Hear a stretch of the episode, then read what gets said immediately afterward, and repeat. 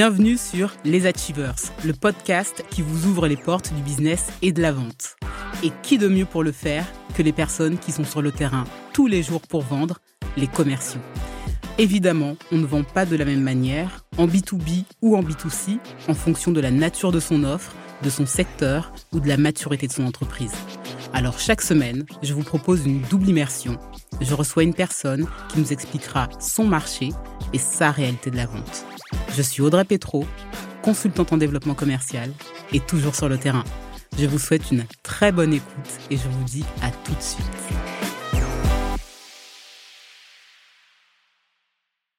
Comment tu vas, Christelle? Ouais, Écoute, hyper bien. Je suis honorée que tu m'accueilles. C'est un beau vendredi. Je suis très en forme. Et c'est bientôt les vacances. Et c'est les vacances ce soir, je dois dire. Bah, écoute, moi, je suis super contente que tu aies accepté l'invitation parce que euh, j'ai vu ton profil, parce qu'on en a discuté, parce que tu m'as été recommandée euh, par Florence. Coucou, Flo. Aujourd'hui, euh, ben, j'aimerais que tu nous expliques ce que tu fais, d'où tu viens, pour qui tu travailles, parce que je pense qu'il y a énormément de complexité dans ce que tu vends, ce que tes équipes vendent au quotidien. Je pense que c'est pas forcément abordable et tout le monde va pas comprendre tout de suite. Donc je te laisse nous raconter qui es-tu et d'où viens-tu. Écoute, je suis franco-italienne. J'ai cette particularité que je savais au collège que je voulais faire commercial. J'ai toujours su que je voulais faire ce métier-là. Ouais. Et c'est assez rare, je crois. Et j'avais cette idée préconçue que commercial, c'était jouer, c'était pas vraiment du travail. On allait au resto, on voyageait, et puis c'était un peu un jeu de négo et que c'était super. D'où ça te venait, ça? Ça me venait que mon père était euh, patron d'une PME et que euh, les gros deals, euh, il y allait et que ce qu'il nous racontait, c'était surtout les grosses négos, les voyages et les déjeuners et non pas la vérité qui est aussi le quotidien.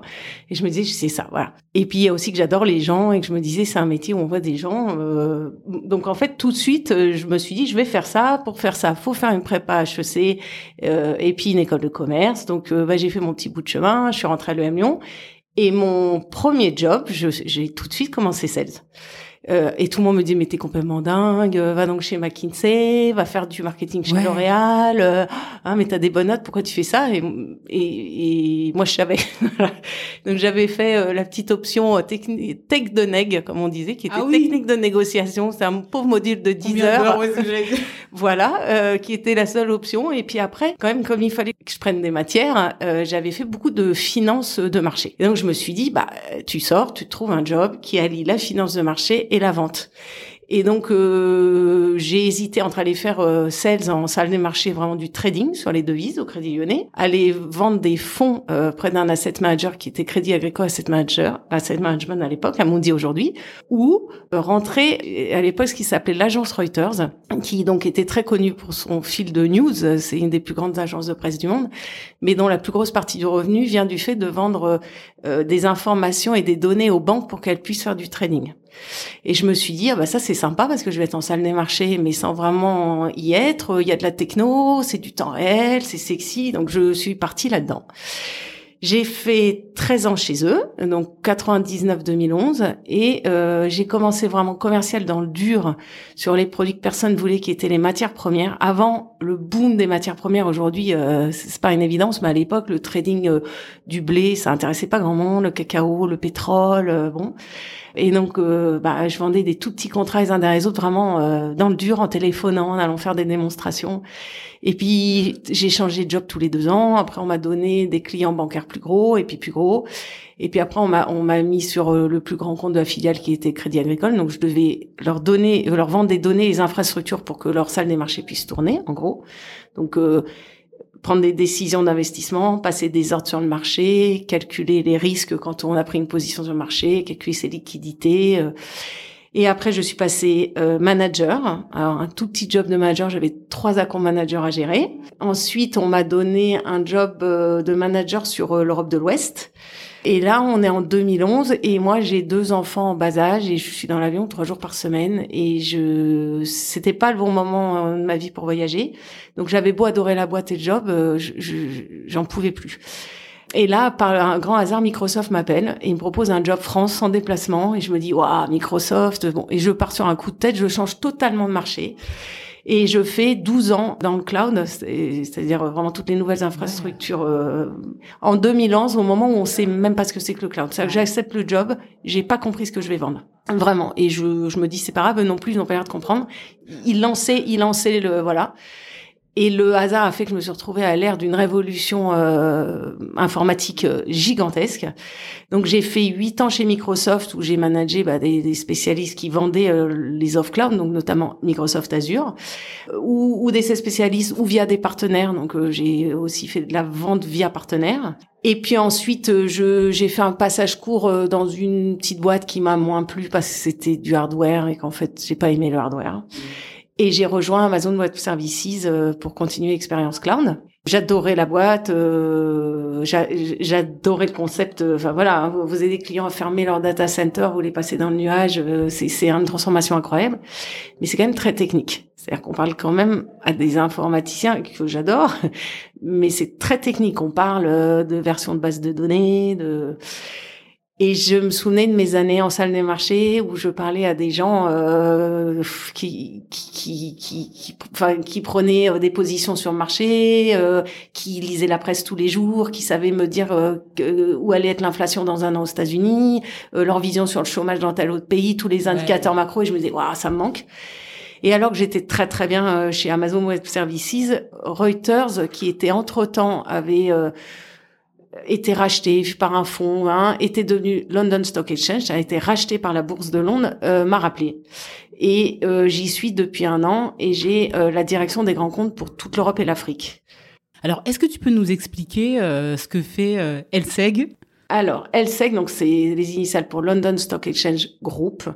Donc LSEG, c'est une, une vieille dame de la City, hein, parce que c'est une entreprise qui a 300 ans on est 24 euh, ou 25 000 employés dans le monde, donc c'est c'est quand même assez gros. On a euh, des employés dans 75 pays, on est vraiment globaux.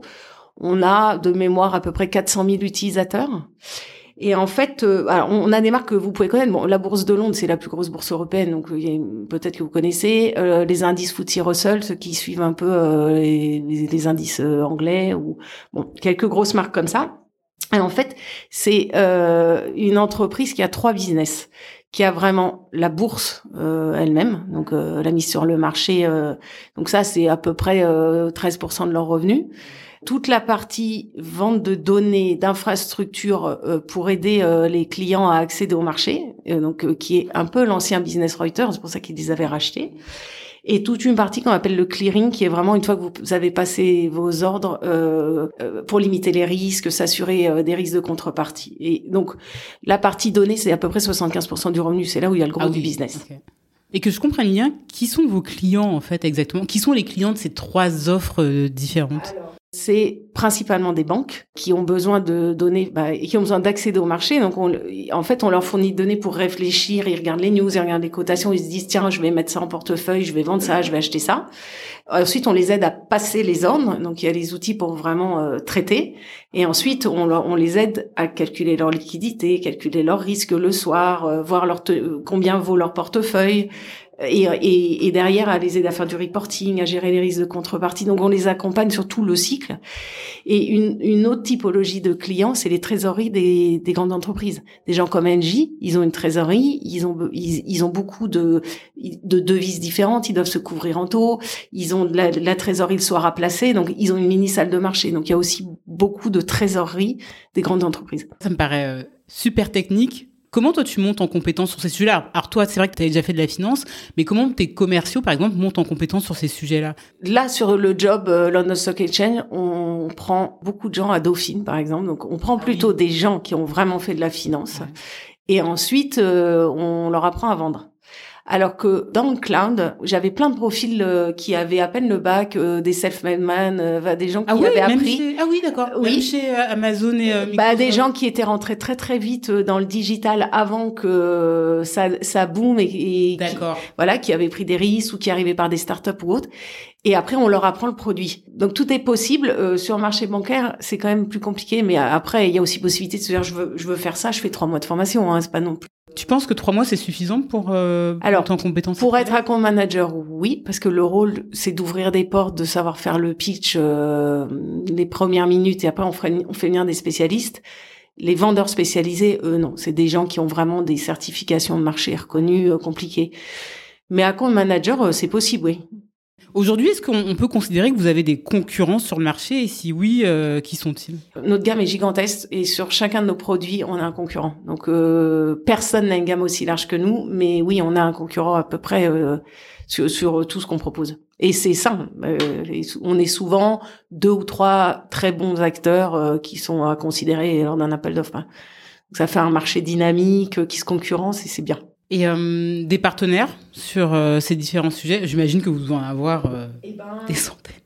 Autant des gens dans le digital, des Microsoft, des Amazon, ils ont vraiment le partenariat. Microsoft, ils disent souvent les partenaires, c'est notre ADN que ça soit pour revendre ou, ou pour vendre avec, euh, parce que les solutions se complètent, c'est un poil moins vrai chez nous et c'est un muscle qu'on développe. C'est-à-dire que là, on est en train de monter une énorme euh, équipe de partenariats ou des éditeurs de logiciels euh, avec qui on peut bosser. donc là, on est en train vraiment mettre des, des sales en charge de ces partenaires-là. Ou ce qu'on n'a pas encore fait, qu'on commence, c'est à se rapprocher bah, des acteurs du conseil. Par exemple, il y a des grandes boîtes qui conseillent les salles de marché quand elles se réorganisent, quand donc euh, voilà, on, y va. On n'y est pas encore, mais on y va. Et quand on touche à ces sujets-là, j'imagine qu'on est euh, particulièrement contraint ou soumis à la réglementation, à la législation? Alors, c'est fou. C'est-à-dire que je, je, découvre vraiment le marché réglementé. Quand j'ai été chez Reuters, on était euh, quelque part un éditeur de logiciels, un fournisseur de données. Là, on est une bourse. On est un acteur vital pour le marché européen. C'est fou. Moi, par exemple, sur mon téléphone, je peux pas faire une copie d'écran, je peux pas installer Hotmail, je peux ah pas ouvrir Doctolib, je peux pas, je peux rien faire. Tout, tout. Je peux pas écrire à quelqu'un qui a une adresse non professionnelle. Je peux pas. On est très, très, très, très réglementé, très surveillé. Et pareil, c'est sain aussi parce que parce qu'on a un poids, enfin c'est très structurant sur le marché financier une bourse. Hein. Mmh, mmh, mmh, oui, en plus j'imagine qu'il doit y avoir des questions de même parfois délit d'initié ou d'avoir accès à des données. Euh. Alors on fait des, des formations tous les mois sur tous ces sujets-là. oui, extrêmement réglementé. Mais nos clients le sont aussi. Hein. Les banques en face ont à peu près les mêmes euh, contraintes que nous. Hein. Alors du coup, c'est assez particulier parce que c'est la bourse de Londres. Toi, tu es basé euh, en France. Euh, vous avez des équipes réparties un petit peu partout dans le monde. Euh, pourquoi Comment ça se fait euh, Comment ça se fait que tu sois bah, ici en France et pas à Londres, par exemple eh ben, au début, ils avaient fait une équipe complètement basée à Londres qui gérait les account managers un peu partout. Alors évidemment, il y en a beaucoup à Londres parce que le marché anglais financier c'est un poids lourd en Europe. Et puis depuis Londres, ils géraient. Donc moi, j'ai deux personnes en Espagne, j'en ai une en Italie, j'en ai une en Suisse, une en Allemagne, une à Dubaï, quatre en France. Et ils sont aperçus que ça marchait pas en fait la gestion à distance, sans parler les langues, sans donc ils ont décidé de mettre quelqu'un euh, pour gérer ce qu'ils appellent continental Europe et puis l'Afrique et je pense que c'est bien même pour aller voir des clients euh, sachant que de tous ces pays-là, euh, l'Allemagne et la France sont les plus gros poids lourds financiers de la zone. Aujourd'hui, selon toi, quels sont les défis d'un groupe comme Elseg Ils ont fait beaucoup de rachats. Donc, un de nos défis internes, c'est d'apprendre à nos commerciaux qui viennent tous ou de la partie bourse ou de la partie euh, ex-Reuters, euh, Refinitiv ou, ou Footy Russell, euh, à avoir le, ce qu'on appelle le one pitch. Comme nos commerciaux sont smart, ils, ils y vont, mais ça c'est un défi parce qu'on peut pas aller à quatre voir le même client, donc il faut que chacun sache, euh, voilà. Après, euh, les défis, c'est les défis euh, du, du, marché, enfin les, les, grands courants du marché. Hein. Donc nous, les, les grands grands thèmes chez nous, c'est la finance verte. Ah oui. Ce qui est voilà nos clients euh, là il y a euh, une lame de fond euh, ils ont beaucoup beaucoup de reporting à faire de changements à faire donc ils ont besoin de données ils ont besoin de savoir euh, tout ce qui est euh, le risque, donc euh, le risque de traiter avec une contrepartie qui est frauduleuse, qui n'existe pas. donc ça, c'est vraiment un des thèmes, la lutte contre la fraude et autres, qui occupe vraiment nos clients, donc qui nous occupe aussi beaucoup. La réglementation de manière générale. Le cloud, et c'est en ça que j'ai un parcours qui est intéressant, c'est qu'en fait, je reboucle, mais les clients sont dans cette transformation, donc ça, ça les occupe. Et puis la data, la data, la data, euh, la data est, reine.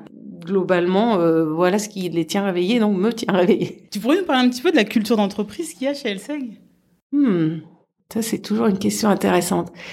Je trouve c'est une culture très peu hiérarchique et j'adore. Pourtant, ah je viens d'un groupe américain où euh, on était peu hiérarchique, mais finalement avec un certain respect comme. C'est-à-dire qu'il y avait peu d'échelons, mais quand même tout descendait d'en haut et cascadait. particulièrement vrai chez Microsoft. Le siège à Seattle décide, les pays exécutent et c'est comme ça. Là, moi, j'ai très très vite accès au directeur mondial des ventes. Euh, si je veux faire des changements, j'ai vite accès. Si j'explique, on, on, on, est agile et on accède vite aux décideurs. Je trouve ça assez extraordinaire. Euh, et c'est une boîte vraiment internationale. Alors pareil, on va se dire, bah, Microsoft, Amazon, bah oui, c'est sûr. Mais en fait, les filiales sont beaucoup en compétition les unes contre les autres, et c'est comme ça qu'on tire le meilleur. C'est-à-dire qu'on veut battre le voisin. Alors que là, bah, moi par structure, j'ai une équipe internationale et, euh, et donc du coup, euh, il y a plus cette notion de compétition. Euh, si on doit signer un contrat en France, mais bouquer le revenu en Inde, eh ben on le fait et c'est pas grave et on s'arrange. Et ça, je trouve ça extraordinaire. Et toute la journée, moi, je suis en conversation avec des gens aux quatre coins du monde qui m'apportent beaucoup, qui m'apprennent. Euh, et par nature, euh, le marché financier étant complètement international, on peut pas rester sur un périmètre franco-français. Et je trouve ça génial. Ouais, alors du coup, comment tu fais toi au quotidien pour gérer tes équipes, la relation avec elles, en sachant qu'elles sont un peu réparties euh, partout en Europe et en Afrique, du coup? Eh ben, ça c'est un gros challenge parce qu'on a une, une enquête euh, interne et quand je suis arrivée un mois après mon arrivée, donc il y avait l'enquête pour faire le bilan sur l'année d'avant. Et euh, l'équipe a dit haut et fort, on se sent seul dans nos pays. ils sont dans des bureaux qui sont grands, mais mais chacun reporte euh, à droite à gauche, euh, on se sent seul. Euh, bah, je, enfin, je une certaine souffrance de l'équipe. Donc ça a été euh, mon problème numéro un en arrivant. Donc j'essaie de les réunir deux fois par an euh, à Paris, déjà qui se voient en physique, et je mets un point d'honneur à les avoir tous les jours en ligne. tous les jours en ligne au moins une fois. Bah, ça paraît évident, mais en fait, on a aussi des clients, on a mais pas seulement un message euh, sur Teams. Je les appelle et je, je demande toujours ça va? Et je, je, commence toujours en leur disant, tu sais, t'es loin. Si tu vas mal et que tu me dis pas franchement, je vais pas le voir.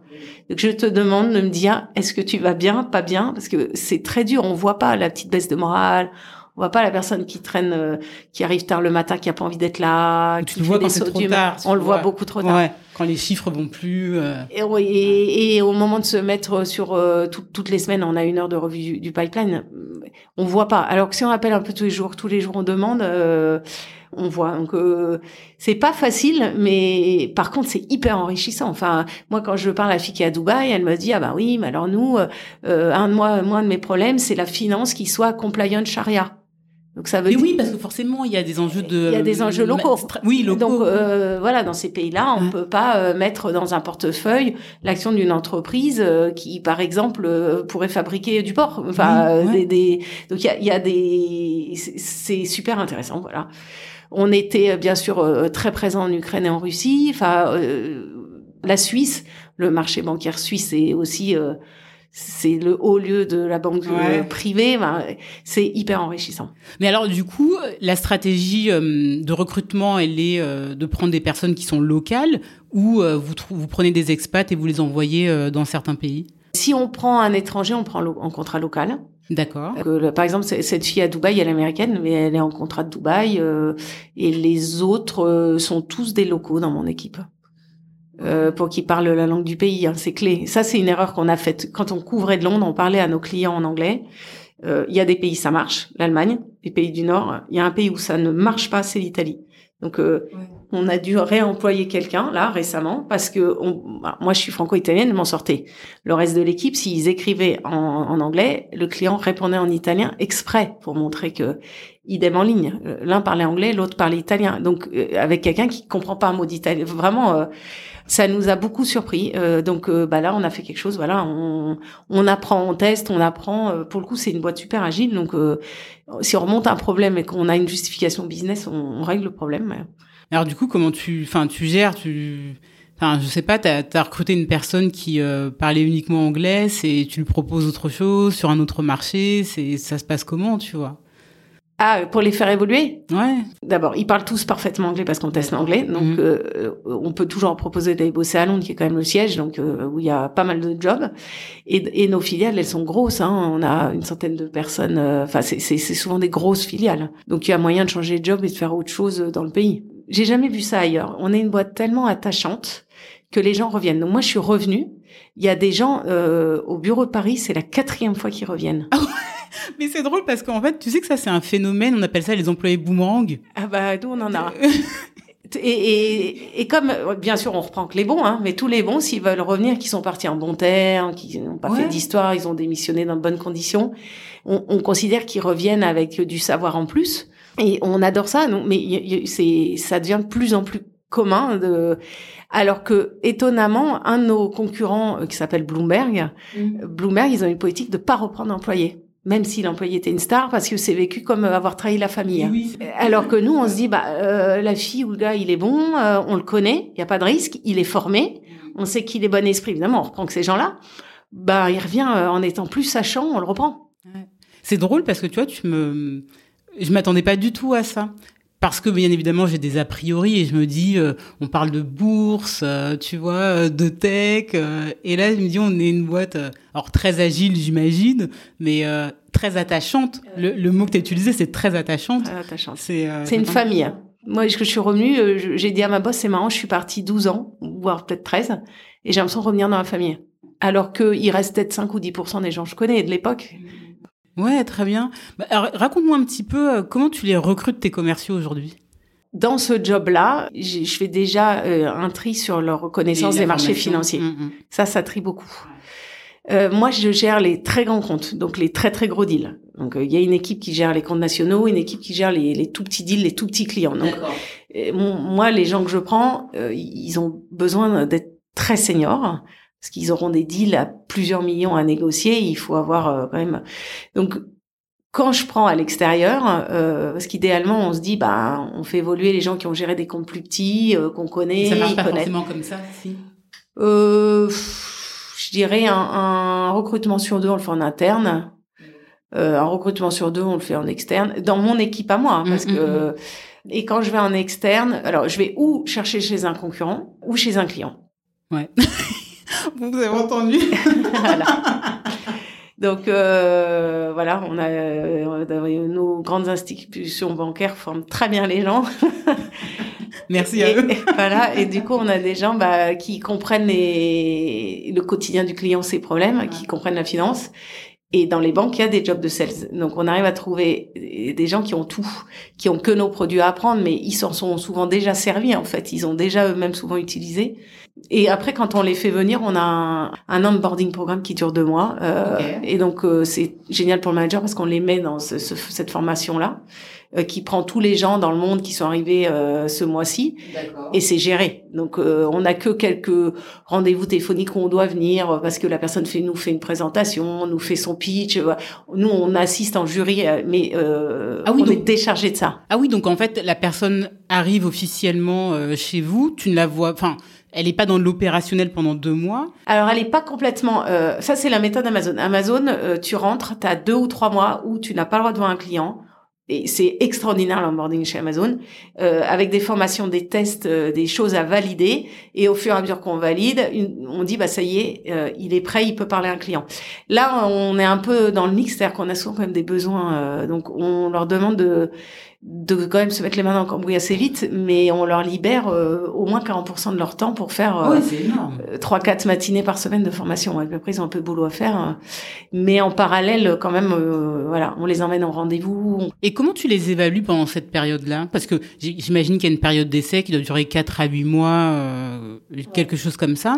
Sur quoi tu les évalues et comment tu les évalues? Comment tu dis, bon, cette personne-là, elle fait peut-être pas le chiffre que je lui demande de faire au bout de 2-3 mois, mais je vois que ça et ça, c'est je vais aller en rendez-vous principalement euh, et je vais faire attention parce qu'au début la tentation c'est comme c'est moi le senior euh, de prendre la parole, de, de vraiment dire au client. Je dis franchement, je suis en accompagnement et je vais pas l'idée ce meeting euh, parce que le client sinon se met à me parler à moi tout de suite. Euh, et je les écoute en clientèle et je suis manager depuis 15 ans donc je commence à me faire un bon avis. Euh, après très vite les clients appellent quand ils sont pas contents. Et comme on a un job qui est vraiment euh, ils ont un job de chef d'orchestre, c'est-à-dire qu'ils ont des équipes étendues de 10 12 personnes euh, qui ne leur reportent pas mais qui doivent faire travailler. J'ai quand ça va pas très vite des plaintes internes, des gens qui viennent se plaindre que la donc je vois vite si si ça va pas. Et en général, quand ces équipes-là se plaignent, c'est après le sujet bah, La personne qui euh, répond à côté au client, euh, se trompe, est pas réactive, euh, traite pas, euh, ou ne communique pas. Parce que c'est un rôle archi seniors de leader vraiment, de leader. Et moi, je cherche les moutons à cinq pattes parce que ils ont des portefeuilles gigantesques à gérer. Ils ont des gens dans pas mal de pays parce que le, la personne qui gère Crédit Agricole chez moi, par exemple, elle gère Crédit Agricole sur toute l'Europe. Donc, euh, elle a des, des, spécialistes et des formateurs et autres dans euh, tous les gros pays euh, où le client est présent, qui lui reportent pas. Pour autant, faut se positionner en chef. Donc, je cherche vraiment des gens qui ont une compétence de leader vraiment, c'est-à-dire qui communiquent, qui donnent des directions, qui savent dire quand ça va pas.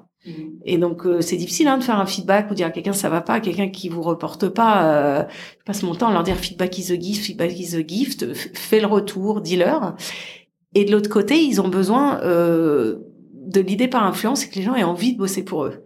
Et ça c'est c'est compliqué. On n'arrive pas à ce job-là en sortant d'école. Hein. Ouais, en sachant qu'ils sont pas forcément dans le même pays. Euh...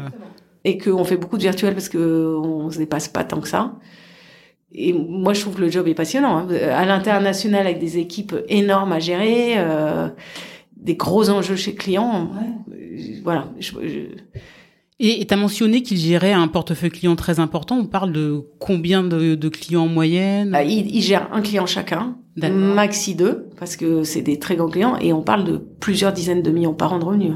Donc euh, c'est des très très grosses renégociations. Il y a des, parfois des enjeux euh, euh, énorme quand on renégocie un deal. Ce qui veut dire qu'en termes de compétences, il y a euh, la compétence technique qui est euh, la compétence de base, bien connaître le monde de la finance, il y a la seniorité, il y a la capacité à être un bon leader et à gérer cet aspect aussi international, enfin si je comprends bien, et il y a de la négociation aussi très haut niveau. Est-ce que tu vois d'autres choses? Est-ce que tu, tu les évalues sur d'autres choses? Bah, sur leurs chiffres, hein, évidemment, avant tout. ah oui, on avait oublié. Est-ce qu'il faut leurs chiffres ou pas ouais. euh, Non, tu as à peu près fait le tour. Après, euh, les plus seniors, je vais les attendre un peu sur ce que j'appelle l'extra mile, c'est-à-dire euh, m'aider lors d'un recrutement, euh, m'aider à former un jeune qui arrive, euh, prendre un projet, il y a des choses qui dysfonctionnent chez nous, se porter volontaire pour euh, aller régler un problème, monter une équipe. Mais ça, euh, faut, faut déjà qu'ils soient bien dans leur rôle pour aller prendre des projets en plus. Mais effectivement, ça, je trouve ça extraordinaire s'ils peuvent en plus. Et combien de temps ils mettent à monter en compétences? En tout cas, à monter en compétences, en tout cas, à s'intégrer, parce que ce sont en général des profils seniors. Ah, ils s'intègrent tout de suite parce qu'on a vraiment une culture de famille, donc euh, on absorbe très vite les gens. Euh, à être complètement euh, up and running, comme euh, on dit chez nous, je dirais un an. Ah ouais, ouais, mais forcément. C'est des gros deals, il y a de la complexité. Euh. Est-ce que tu peux nous expliquer concrètement comment se passe le job pour eux en fait? C'est euh... alors j'arrive, j'ai 15 ans d'expérience, tu, tu me donnes mon client et ça se passe comment? Alors déjà, en début d'année, on, a des contrats de trois ans qui se renouvellent. Donc en début d'année, ils listent tous les gros renouvellements. Euh, et ça, ça met, euh, ça met euh, des cailloux dans l'agenda. Ouais. C'est des JO, c'est des JO. Et ça, ça c'est, ça va être la très très grosse partie de leur chiffre d'affaires, c'est pas rater ça. Donc ça, c'est déjà très structurant. Et après, donc là, ils, ils, mettent en place un plan pour chacun des renouvellements par produit, par pays, voilà. Euh, donc ils ont leur plan, euh, qui les aide, comment on fait. Euh, et ça, c'est des projets où, bah, évidemment, va falloir commencer les discussions avec le client. il va falloir aller négocier avec nos juristes, avec ce qu'on appelle commercial policy, parce que évidemment, ça va pas être un prix catalogue. Et puis ça boucle, et on voit le client et on retourne. Donc ça, c'est très long. Euh, et il faut euh, penser à pas mal de, de, scénarios différents. Bon, et puis après on leur dit bah ça c'est bien, mais il faut aller chercher du nouveau business. Donc là ils ont euh, des spécialistes produits, donc leur boulot à eux c'est euh, d'arriver à rentrer en contact avec des par exemple, la finance verte, il y a cinq ans, c'était pas, un, ça existait, mais c'était pas un tel enjeu. Euh, les risques, les risques de contrepartie, les risques, il y a dix ans, on, pareil, ça existait, mais maintenant c'est le quotidien. Donc c'est des nouvelles personnes, des nouvelles équipes qui se montent, donc ils doivent arriver à attraper un rendez-vous, faire le premier rendez-vous, ouvrir les portes, faire rentrer les équipes euh, sur les appels d'offres et autres, et après coordonner, coordonner que ça se passe bien dans tous les pays. Donc ils ont, ils suivent euh, tous ces nouveaux business pays par pays, et ils ont beaucoup de calls de coordination en interne et avec le client, il s'assure que tout va bien. et puis après, il y a toute la partie rétention. C'est-à-dire qu'un client, il peut résilier quand il veut. Ça sert à rien de vendre ah si derrière euh, on a autant de résiliation, on est à zéro. Mm. Donc ils ont euh, ce qu'on appelle des customer success managers qui sont là pour euh, s'assurer que les clients sont contents. Ils vont les former, ils leur montrent les nouvelles fonctionnalités, ils les écoutent. Donc ils ont toute cette population là, pays par pays aussi à gérer. et ça leur fait du coup un quotidien bien Ah oui, bien, bien rempli. Mais du coup, en, pourcentage entre euh, la rétention à faire sur les clients existants et euh, le nouveau business à aller chercher, on est sur à peu près combien On est sur du moitié-moitié, peut-être un peu plus. Enfin, faut déjà assurer de rien perdre. Mais euh, allez, 60-40, si, 60 rétention, 40 nouveaux business. Ouais. Et on est sur des cycles de vente. Alors sur le premier, c'est euh, c'est trois ans du coup, j'imagine. Sur le premier, euh, c'est un an avant le renouvellement. On commence vraiment à, à bosser avec le client. Bon, avant, bah, pendant les autres années, on s'est assuré qu'il a qu'il consommait les données, qu'il est content, qu'il est formé. Donc mm, euh, en fait, ça nous occupe tout le temps. Mais euh, et sur des du new business, c'est trois mois en gros, un, un cycle moyen sur des ah oui, de petite taille. Ah oui, c'est pas. Et dit de petite taille, c'est une enveloppe de combien à peu près? Ouais, ça va être. je 5 000 par mois, par exemple, 5 000 euros par mois. Ouais, d'accord. En récurrent. Ok, très bien. Et le, la fonction des gens à qui vous vendez en général, c'est quoi? Il y a un rôle spécial qui existe dans les banques euh, qu'on appelle le market data, c'est-à-dire c'est euh, ces équipes qui sont responsables euh, de faire les achats de tout ce qu'il faut pour la salle. Donc c'est entre les achats et la salle des marchés parce que ça peut pas être des, juste des acheteurs parce qu'ils ont besoin de comprendre ce que ce dont a besoin le, le, marché. Donc il faut des connaissances de finance et ils sont pas non plus en salle. C'est voilà. Donc eux, bah, c'est notre quotidien. Mais on va parler à tout le monde. On va parler, bon, bah, tout ce qui est euh, les patrons du trading, euh, du fixing com, euh, des actions, bah, les, la salle, tout ce qui est asset management, gestion privée, les économistes, ils ont besoin de données pour faire leur report, la gestion privée, les gens qui reçoivent les, les, les millionnaires, ils même placer leur argent, ils ont besoin d'informations pour leur parler. Euh, et puis après, tous les gens qui sont hors des salles, qui le soir valorisent les portefeuilles. Donc, on besoin de ramener des fichiers avec tous les prix de clôture du soir pour savoir bah, combien, où on en est le soir, quoi. Calculer le risque, calculer l'exposition. Par exemple, euh, la guerre se, se, déclenche en Ukraine. Il faut faire des rapports pour savoir euh, on est exposé sur ce pays, on a combien, quelles sont nos positions ouvertes, quel est le risque. Euh, faire tous les reportings, dans les reportings de finances vertes par exemple, et euh, les calculs de risque, s'assurer à chaque fois qu'on a un nouveau client que c'est pas un mafieux, que c'est pas quelqu'un qui blanchit l'argent. Et tout ça, c'est des gens différents euh, dans la banque. Donc c'est en ça que le job est archi intéressant intellectuellement et que peut-être que quand j'étais dans le cloud, j'adorais, mais je parlais à, à, à typologie de clients un petit peu moins variés en fait. Est-ce que tu peux me donner un, un des derniers événements qui a un peu bouleversé euh, le groupe, l'entreprise ah bah, le, le, tout dernier, euh, c'est Crédit Suisse il y a un mois. Ah mais oui, c'est vrai. Ouais. Voilà. ouais. Ça, euh, en Suisse, c'est c'est une tempête. Hein. C'est ils annoncent qu'ils vont licencier vraisemblablement un tiers du personnel de l'ensemble des deux banques, hein, la somme des deux banques moins un tiers. Euh, bon, pour un marché comme la Suisse, ça, c'est un tsunami. C'est deux énormes leaders de la banque privée. Euh, donc ça, on n'a pas encore mesuré tous les impacts, mais ça, ça c'est un tsunami pour nous. Ouais. Et il y en a régulièrement, j'imagine, aux États-Unis. Exactement. Euh, la, la, la, banque des startups euh, californiennes, là, dans le nom m'échappe. Moi, c'est loin, c'est pas mon marché. C'est un défaut comme ça, euh, ça secoue le marché énormément. Comment vous voyez le sujet des cryptos, vous euh, alors euh, là, j'avoue que je suis nulle sur ce sujet-là. Je je sais pas. C'est pas des choses que vous demandent même euh, les, vos clients. Euh bah finalement, je trouve assez peu en, en vérité. Ouais. Je quand je suis revenue sur le marché, je pensais que c'était. Mais bien sûr, il y a un marché, mais en fait, c'est rare que lors d'un déjeuner, finalement, on aborde ces sujets-là. Toi, ton quotidien, il ressemble à quoi? Un mix euh, tourné vers le client et un mix euh, vraiment people management. La première année, j'ai changé des gens. Euh, voilà, je me suis fait un avis sur les gens. Il y a des, j'ai, j'ai bougé des gens. J'ai ouvert des positions. Enfin, j'ai recruté. Par exemple, l'Italie, j'avais un problème. J'ai transformé des rôles. J'avais des rôles juniors. Euh, je, je suis allée chercher du budget pour les rendre plus seniors. Euh, après, euh, des plan de formation. J'ai quelques talents que j'ai mis dans des programmes de développement. Ça, ça, ça m'occupe une.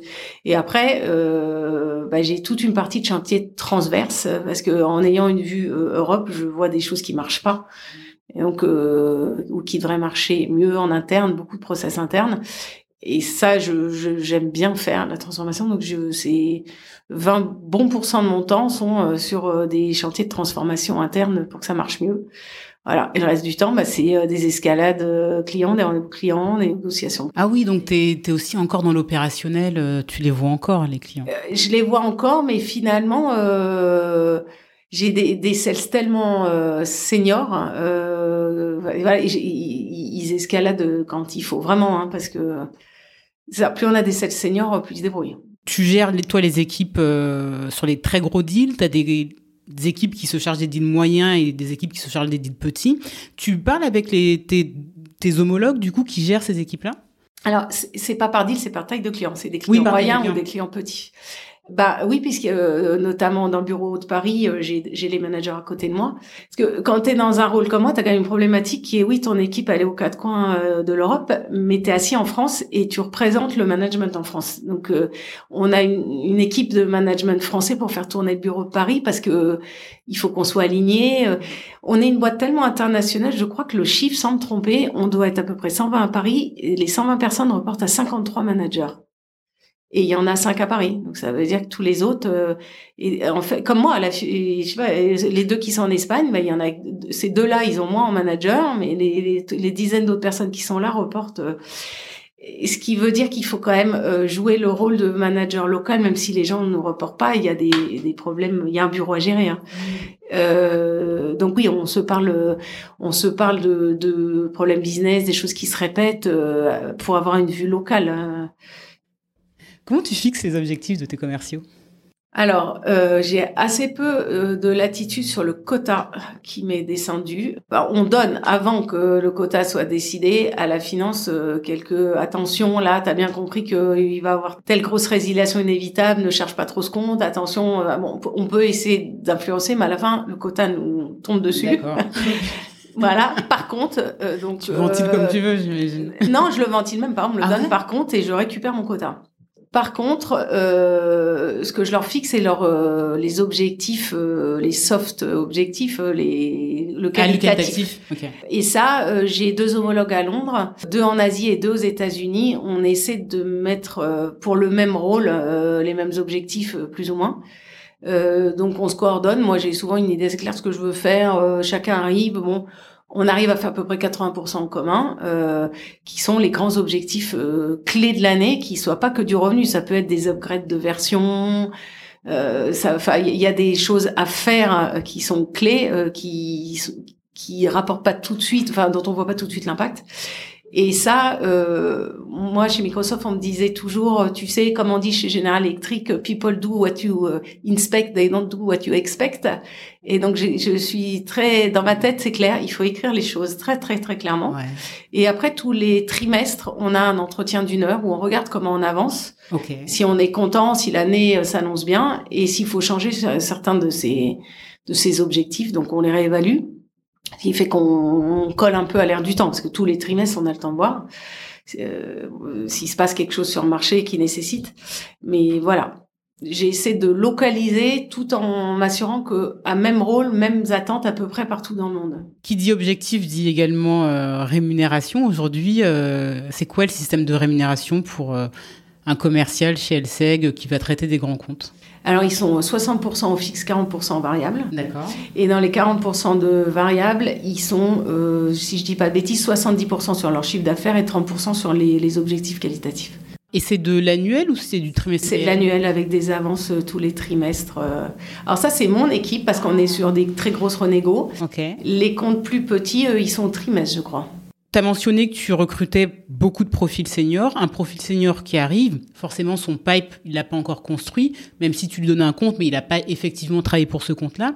Est-ce que vous avez mis en place un système qui garantit un certain niveau de variable pour les premiers mois ou? Ben, Comme tu es à l'année, tu te dis qu'ils ont le temps, et comme euh, tu as une énorme partie, c'est du, enfin, c'est du renouvellement des gros cailloux qui sont déjà annoncés, en fait il leur reste que la partie nouveau business à aller chercher. En général, le compte, il a été travaillé. Et même, même si, si on n'a pas eu d'account manager pendant un grand moment parce que je trouvais pas la perle rare, il y a tous les spécialistes produits qui ont travaillé. Donc, ils arrivent jamais avec un portefeuille vide. Complètement vide. Ok. Très bien, très clair. C'est déplafonné? Ça n'arrive jamais. Enfin, je pense qu'on est plafonné à 200%, mais vu que leur quota, c'est des dizaines et des dizaines de millions, tu fais jamais 200% en fait. C'est c'est pas si risqué que ça euh, vers le bas et c'est pas non plus. Mais ça, c'est ma typologie client. Euh, L'équipe qui a les, les petits comptes, parfois ils font 200, 250, mais parce qu'ils ont des quotas. Voilà, quand on a un petit quota, on peut le multiplier par 4, mais oui, c'est pas quand tu. Quand on a des 60, 80 millions, on va, on fait jamais le double, ça n'arrive pas. Ouais, ouais, ouais. Voilà. Est-ce qu'il y a des gens qui font vraiment moins? Pareil, euh, sur la team petit compte, euh, ceux qui peuvent faire 300%, ils peuvent, à mon avis, aussi faire 20%. Ils ont quelque chose de plus risqué mm, mm, euh, mm. dans les deux sens. Nous, comme il y a une grosse partie de renouvellement, alors oui, on peut rater son renouvellement, enfin foirer tous ces renouvellements de l'année, c'est quand même... donc, c'est jamais une catastrophe internationale non plus. Hein. Il y a des possibilités d'évolution? Typiquement, euh, les gens chez moi, ils sont prêts pour être manager derrière. Ce qu'ils ont fait, c'est vraiment un boulot de, de, de manager. Hein. Et, et, manager par influence, c'est plus difficile que manager hiérarchiquement. Hein. Donc, ils sont prêts. C'est-à-dire qu'ils ont appris à donner envie de bosser pour eux. Ils ont appris à faire du, donner du feedback, à taper du poing sur la table quand ça va pas. Euh, ils ont appris à, à, donner une direction, à vérifier que ça avance. Enfin, ils ont, ils ont fait le job. Donc, euh, le, le, mouvement euh, évident est de passer manager. Et après, comme souvent chez les commerciaux, il y, y en a une bonne moitié qui n'a pas, qui, qui n'a pas envie d'être manager, ouais. qui veut rester 100% client euh, et s'aperçoit que manager, il y a 60%, c'est de l'interne, c'est du process, c'est du people, c'est euh, et, ils ont pas envie de lâcher. Donc, euh, bah moi, ils sont déjà sur les très très très grands comptes, donc euh, bah on va les bouger sur un autre grand compte en fait. Voilà, indéfini. Et après, on va quand même leur dire, essayer de regarder un rôle où on va leur proposer d'aller à l'étranger ou mais c'est sûr que quand on est arrivé euh, sur des jobs aussi complexes, on a moins de possibilités que quand on est ce petit compte où là, on peut aller sur du moyen compte, sur. Enfin... Mmh. Et toi, parfois, ça te manque euh, pas de euh, d'être 100% client? Non, moi, je trouve que j'ai le bon mix. ouais. Je et puis qui dit 100% client dit aussi je me remets les mains dans Salesforce, je me mets les mains, je, refais mes codes dans le système, je fais mes approvals, je fais pas. Euh, non, je parce qu'en plus quand on est manager on papillonne d'un compte à l'autre. Donc on a et les, les deals qui arrivent chez moi c'est que les deals les plus sexy parce que les, les le, le flow là les, les petits deals je les vois même pas passer donc intellectuellement, euh, puis à moi de choisir si j'ai quelques deals là en ce moment hyper sexy, euh, mais je passe, je, je, choisis un peu. Je me dis mais c'est, c'est, c'est, ces affaires-là, elles sont tellement fun, je vais bosser là-dessus. Donc c'est un luxe que j'aurais du mal à, à lâcher. Si je comprends bien, ce que t'aimes dans ce métier-là, c'est euh, le sujet, la partie technique, la partie euh, financière, comment ça te nourrit intellectuellement, la gestion d'équipe, le management et l'humain, l'international, et euh, d'être aussi sur la partie strat. C'est ça, en fait. Je, ce que j'adore dans mon job actuel, j'ai moins eu dans des boîtes plus top-down, c'est si on veut changer quelque chose et que il y a une bonne raison business, on peut le faire. Et, ça, c'est un champ sans fin parce que des choses améliorées, il y en a un, toujours. Et donc euh, voilà, ça rajoute une partie euh, où on sent son impact vraiment très fort. Moi, j'adore. Mmh, mmh, mmh. Il y a beaucoup de femmes euh, dans ta position, dans ce genre d'entreprise? Ben, j'ai été sidérée. Le bureau de Paris, sur les 4-5 managers présents, euh, c'est toutes des femmes. Ah bon? C'est un bureau très spécial parce que, pour le coup, le marché bancaire chez nos clients, euh, moi, je suis souvent surprise de voir le nombre d'hommes que qu'on a. Euh, ma manager est une femme. Euh, elle, ses reports sont quasiment à moitié des femmes. Étonnamment, je suis dans un groupe très féminin.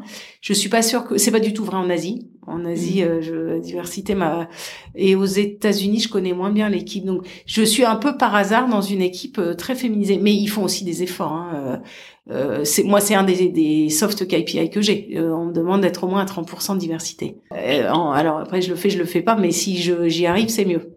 Et là, moi, une de mes fiertés, c'est que je viens de passer l'équipe à 40% de femmes, et ça me fait vraiment plaisir.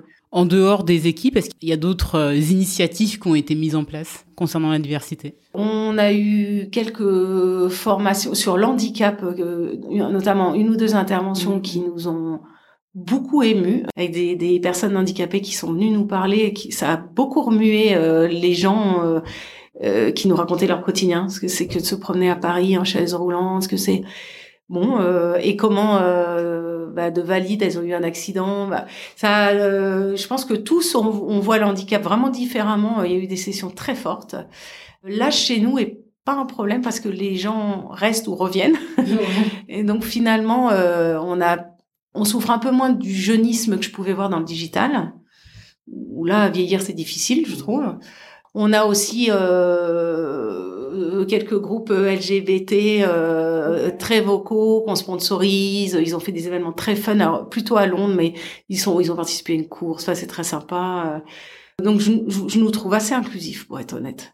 Alors quand on parle aussi d'inclusivité, je pense aussi au sujet des femmes en termes de d'équilibre vie perso vie pro. Est-ce qu'il y a des choses qui ont été mises en place? Comment ça se passe? Tout à l'heure, tu as mentionné que tu avais accepté à l'époque le poste chez Microsoft parce que, ok, c'est cool, tu allais être en France.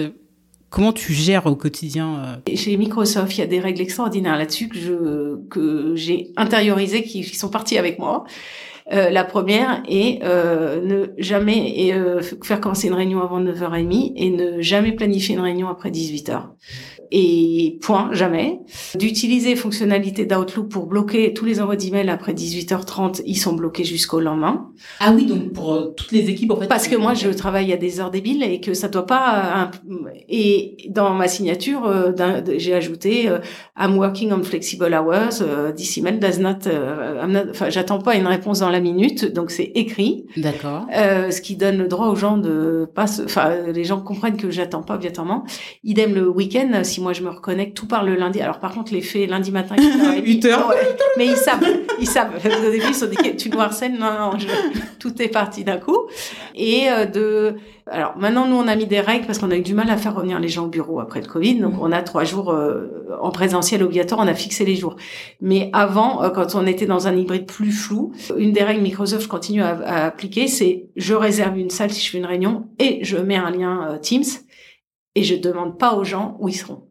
On, ne pose pas la question. Et moi, je trouvais ça extraordinaire chez Microsoft, vraiment extraordinaire. Donc, les gens n'ont pas à dire euh, parce que euh, une maman, bah ouais, il y a une sortie, euh, il y a un, il y a un médecin, il y a et ce jour-là, faut être parti à 16h30 et j'ose pas le dire. Bah, si on vous demande pas, voilà, vous êtes connecté à réunion à 18h, vous n'êtes pas en présence. Bon, comme de toute façon, c'est des équipes, on mesure à la semaine leurs résultats. Quelqu'un qui est à la piscine, on le voit en fait. Donc c'est c'est pas une fois qu'on mesure vraiment très bien l'avancée du chiffre, création du pipeline toutes les semaines, chiffre booké, création du pipeline, nombre de rendez-vous faits. C'est pas la peine de, de, harceler les gens en fait. Donc euh, voilà, et moi, je, toutes ces mesures-là, c'est bien pour tout le monde, euh, ça évite les burn-out, mais c'est aussi bien pour euh, surtout se protéger, euh, enfin, vie privée, vie pro. Je trouve c'est des règles extraordinaires. C'est toujours un sujet, je me dis plus tu avances dans ta carrière, plus tu avances en âge et potentiellement tu as certaines ambitions et j'ai l'impression que c'est toujours plus difficile d'en avoir quand tu as des plans, tu as une famille ou tu as des plans d'en avoir. Euh, mais il y a des, des boîtes quand même qui existent, qui ont mis des choses en place pour permettre aux, personnes de pouvoir faire ça. Après, moi, j'ai quand même vu quelques très grosses et belles boîtes, hein, des grands noms. Moi, j'ai tendance à penser que quelqu'un qui bosse la nuit et le week-end, moi, ça m'alerte. Je me dis toujours, cette personne, c'est la personne qui a un problème. Il y a, mmh, quelque chose de pas mmh, normal. Je valorise pas et je passe mon temps à leur dire, je ne valorise pas le, fait que tu aies bossé dimanche. Euh, ne viens pas me dire, j'ai bossé dimanche comme, attends pas que je te dise bravo. Pour moi, c'est un signe d'alerte. En fait, c'est pas normal. Et si vraiment il y a trop de boulot, ton boulot, c'est de me le montrer, de le chiffrer, de m'aider à monter un business case pour, mais, je, voilà, c'est, je, je leur dis pas bravo. Je leur dis, qu'est-ce qui se passe? ça ne peut être que ponctuel, sinon il y a, pour moi il y a quelque chose qui dysfonctionne. Voilà. Alors, est-ce que tu peux nous partager euh, quelques messages, des choses que tu dirais à ton équipe euh, régulièrement euh? Alors, il y a beaucoup de phrases que je répète régulièrement, ça les fait rien. Je pense que je dis dix fois par jour feedback is a gift. À chaque fois que oui, Mathilde il bosse mal, je dis mais mais fais-lui le cadeau de lui dire une fois. Ensuite, tu vas le dire à son manager s'il n'écoute pas. Et à chaque fois, je dis mais parce que alors c'est très vrai pour les Français, les Espagnols, les Italiens. On n'aime pas trop euh, escalader au manager. Et j'ai encore eu la discussion ce matin en disant, écoute, tu, il faut que tu, tu, tu changes d'avis. Si il bosse mal, tu lui as dit quatre fois. Là, je te demande de prévenir le manager. Il va pas se faire virer ce gars-là. Il va être formé, et il va avoir une chance de rester. Si tu ne euh, lui fais pas ce cadeau-là, ce qui va se passer, vu les bourdes qu'il fait, c'est qu'on va se prendre une, plein de clients et il va se faire virer et il aura pas eu de warning.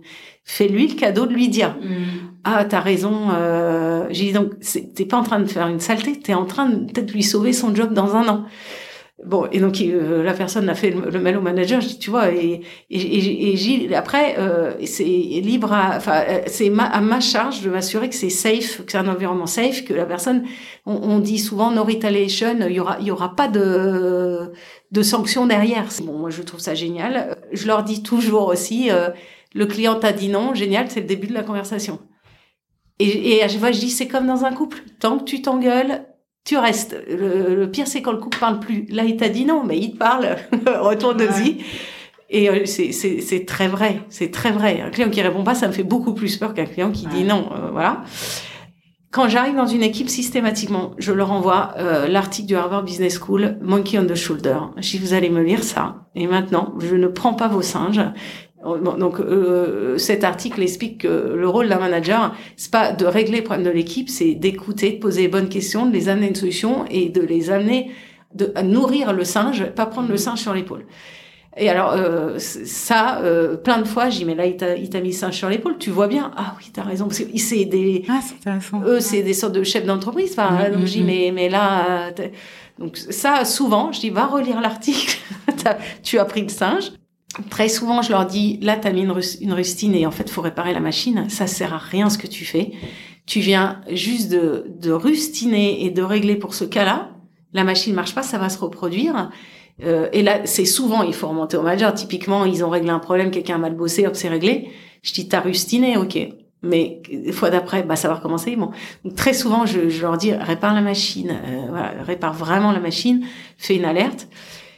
Et après, euh, je dis assez souvent, euh, sûrement l'un des trucs qu'on m'a dit qui m'a le plus marqué, une, une phrase assez euh, qui est pas très classe, mais qui me marque. Euh, c'est marrant parce que je la traduis en espagnol, en italien. Je, dis, je sais que c'est vulgaire, mais quand j'ai pris mon premier job de manager, j'avais 30 ans et j'ai, je suis montée au sein de l'équipe.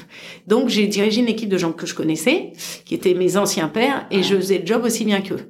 Donc, au début, j'ai pris le singe sur l'épaule pour tout. Ils arrivaient, je prenais le problème, je savais faire. Donc, ah oui, tu arrives pas, tiens, je fais mon. Donc, en un mois et demi, j'étais en burn-out. Et puis, il y avait plein de choses qui marchaient pas et je couvrais, je couvrais, euh, voilà, je, je, je, mettais des rustines. Et donc, au bout d'un moment, j'ai appelé à l'aide en disant, oulala, euh, va falloir m'accompagner, là, j'y arrive pas. Et on m'a mis en, en buddy un sales manager un peu expérimenté qui m'avait dit cette phrase qui m'a marqué, qui m'a dit, tu sais, Christelle, laisse remonter la merde jusqu'à mouiller les pieds de ton chef. Parce que tant qu'il aura pas les pieds sales, il, il agira pas parce qu'il pense que tout va bien. Et plein de fois, je me dis, bah là, on couvre, bah on bosse la nuit, on couvre, on fait ceci, on couvre, euh, ça marche. Mais en fait, euh, mon manager le voit pas, le problème on monte pas et on prépare pas la machine. Euh. Donc il y a plein de fois où je leur dis, laisse remonter la merde. Je dis, je sais que c'est vulgaire, mais je, voilà. Donc, mais je pense que c'est assez vrai en fait, c'est parce que c'est une image un peu euh, que tu t'en souviens. C'est comme le singe. C'est une, une, image et Tout à l'heure, tu as évoqué cet article du Harvard Business Review. Est-ce que tu as des contenus qui t'ont marqué à nous recommander? Alors moi, Challenger Selling, la, formation du Gartner, a été euh, un tournant. Alors la partie euh, les contacts, la partie est-ce que c'est un friend, un climber, un alors là, je me suis aperçu que 80% des contacts de mon équipe, c'était des friends qui servent à rien. Et alors ça, à chaque fois, j'ai dit, mais mais non, mais t'es encore avec déjeuner avec lui. Mais c'est un friend, il sert à rien. Regarde le mapping euh, Gartner. Euh, et on passe beaucoup trop de temps avec ces gens-là. Et puis toute la partie, euh, maintenant, un client, quand il nous appelle, il a fait 80% de la recherche, il est déjà au courant de tout, faut arriver avec des insights. Et donc, beaucoup challenger l'équipe à dire, il faut que tu lis, il faut que tu aies des séminaires, il faut que tu aies un, un point de vue vraiment à toi mm. pour bousculer le client parce que il est aussi informé. donc en ça, Challenger m'a beaucoup marqué. Après, euh, un contenu qui a rien à voir avec le marché et autres, c'est euh, les formations de communication non violente. Alors la CNV, moi, ça va avec feedback is a gift. Après, il faut savoir donner le feedback. Et donc, je passe mon temps à dire, fais un feedback, fais-lui le cadeau. Mais tu le fais sans aucune émotion, tu le fais de manière pas agressive. Et donc, il faut une structure. Et souvent, je leur dis, bah, à CNV, c'est très bien, prends ça ou autre chose, mais je, je trouve ça on peut tout dire si on le dit bien. Voilà, je passe mon temps à leur dire, vous pouvez tout dire tant que vous le dites correctement. Mm-hmm. Et donc, euh, par exemple, en, mode communication non violente ou autre chose, mais ça, ça m'a énormément marqué. Et après, euh, j'ai eu la chance, moi, de faire un training. Je pense que c'est le, dernier des trainings qui m'a vraiment euh, fait changer ma façon de voir le monde. Alors, c'est pas une formation de marché, mais c'était des neuroscientifiques qui étaient venus nous parler. Je me suis dit, mais quel est le lien avec mon métier? Et en fait, c'était il y a une dizaine d'années, hein, mais sur euh, on commençait à bien étudier le cerveau et sous scanner à voir euh, si c'était le cerveau reptilien qui avait été activé.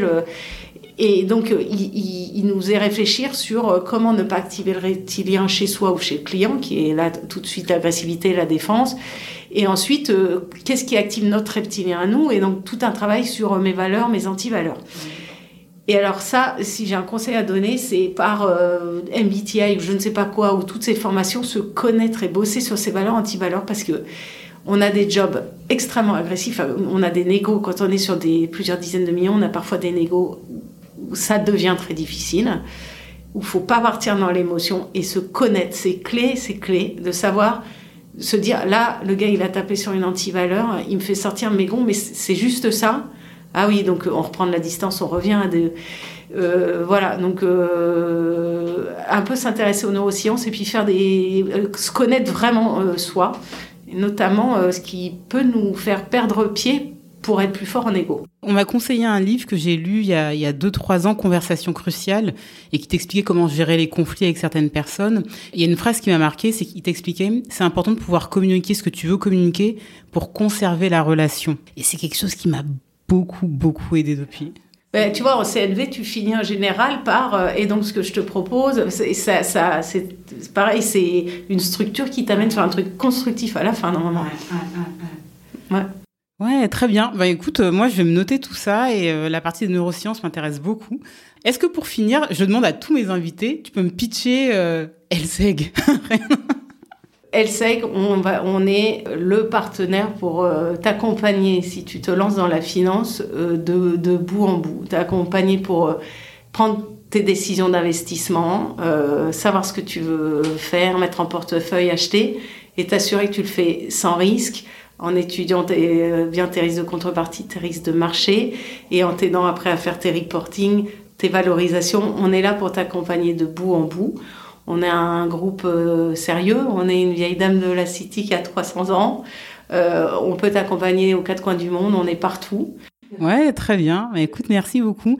C'était euh, super intéressant, Christelle. Tu m'as appris des choses et tu as démonté peut-être euh, certains a priori mais très légers que j'avais comme tu me dis on est une boîte attachante euh, je sens que c'est familial et tout ça et moi je me serais dit ah ça doit être un monde de requins euh, il doit pas avoir de femmes etc donc bah, merci beaucoup et je suis sûre que tu as inspiré pas mal de personnes et j'ai trouvé tes vues sur le management aussi enrichissantes. Enfin je vais, je vais aller creuser certains certains sujets du coup. Donc bah, merci, à toi, toi. c'était super intéressant. À très vite.